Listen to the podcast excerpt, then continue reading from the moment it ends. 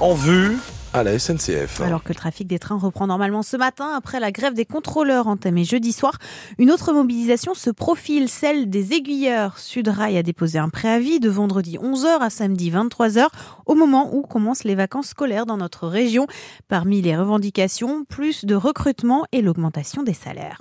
Les agriculteurs maintiennent la pression à quelques jours de l'ouverture du salon de l'agriculture à Paris. Ça sera samedi prochain. Ils ont obtenu 400 millions d'euros d'aide d'urgence, des simplifications administratives, des concessions sur les GHR, mais ils ont encore des attentes sur les revenus, notamment la FNSEA. Les jeunes agriculteurs seront reçus demain à l'Elysée par Emmanuel Macron. L'État va devoir se serrer la ceinture et faire 10 milliards d'économies, prévient Bruno Le Maire. Le ministre des Finances assure que ça ne passera pas par une augmentation des impôts. 5 milliards seront pris sur le budget de fonctionnement des ministères. Les économies passeront également par le dispositif MaPrimeRénov consacré à la rénovation énergétique des logements ou encore par l'aide au développement.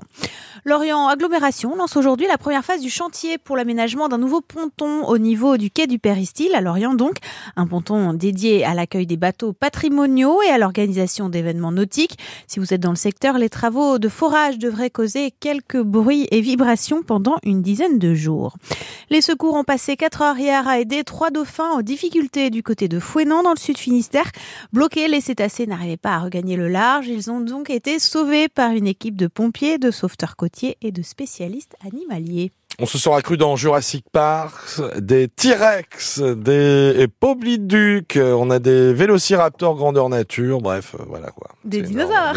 Une troupe itinérante d'exposition s'est installée tout ce week-end sous un chapiteau sur le parking du parc des expositions de Quimper. Exposition pour euh, découvrir des dinosaures disparus il y a des millions d'années, leur mode de vie, leur nourriture. Chaque semaine, les exposants changent de ville et chaque semaine, la formule fonctionne très bien. Les enfants sont d'ailleurs tous et merveilleux, Simon Chenot. Ici, il n'y a pas un enfant qui tient en place. Vraiment pas en place.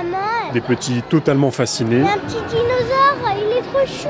Par des immenses répliques de dinosaures. Il touche le plafond même. Selon une étude américaine, un tiers des enfants développent une passion pour les dinos. Ça fait ouais, deux ans maintenant qu'elle est à fond sur les dinosaures. Ah oui, c'est une longue période. Ouais, ouais, ouais, ça continue. La grosse bête qui est au centre de l'attention, c'est évidemment... Le tyrannosaure. Ah bah bien sûr, évidemment. C'est le roi des dinosaures. Grand avec des grosses dents. Un T-Rex de 6 mètres de haut, grandeur nature comme toutes les autres statues qui permettent aux enfants d'en apprendre beaucoup. Sur euh, leur reproduction, sur euh, leur vie au fil des années sur la Terre. Et il faut tout bien retenir parce qu'il y a un quiz à la fin. Oh, c'est des questions euh, toutes bêtes. Hein. Le Tyrannosaurus Rex est capable de courir à 60 km/h, vrai ou faux? Oh, C'est des questions vraies ou C'est vrai ou c'est faux alors ah, ouais, 60 km/h, il devait courir à 60 km/h, lui, je pense. Non, mauvaise réponse.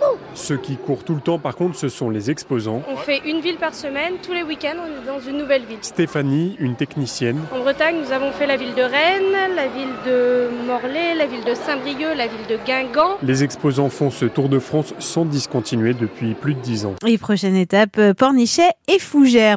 Alors comment se préparent les festivals de l'été dans notre région alors que l'année est particulière, chamboulée notamment par les Jeux Olympiques?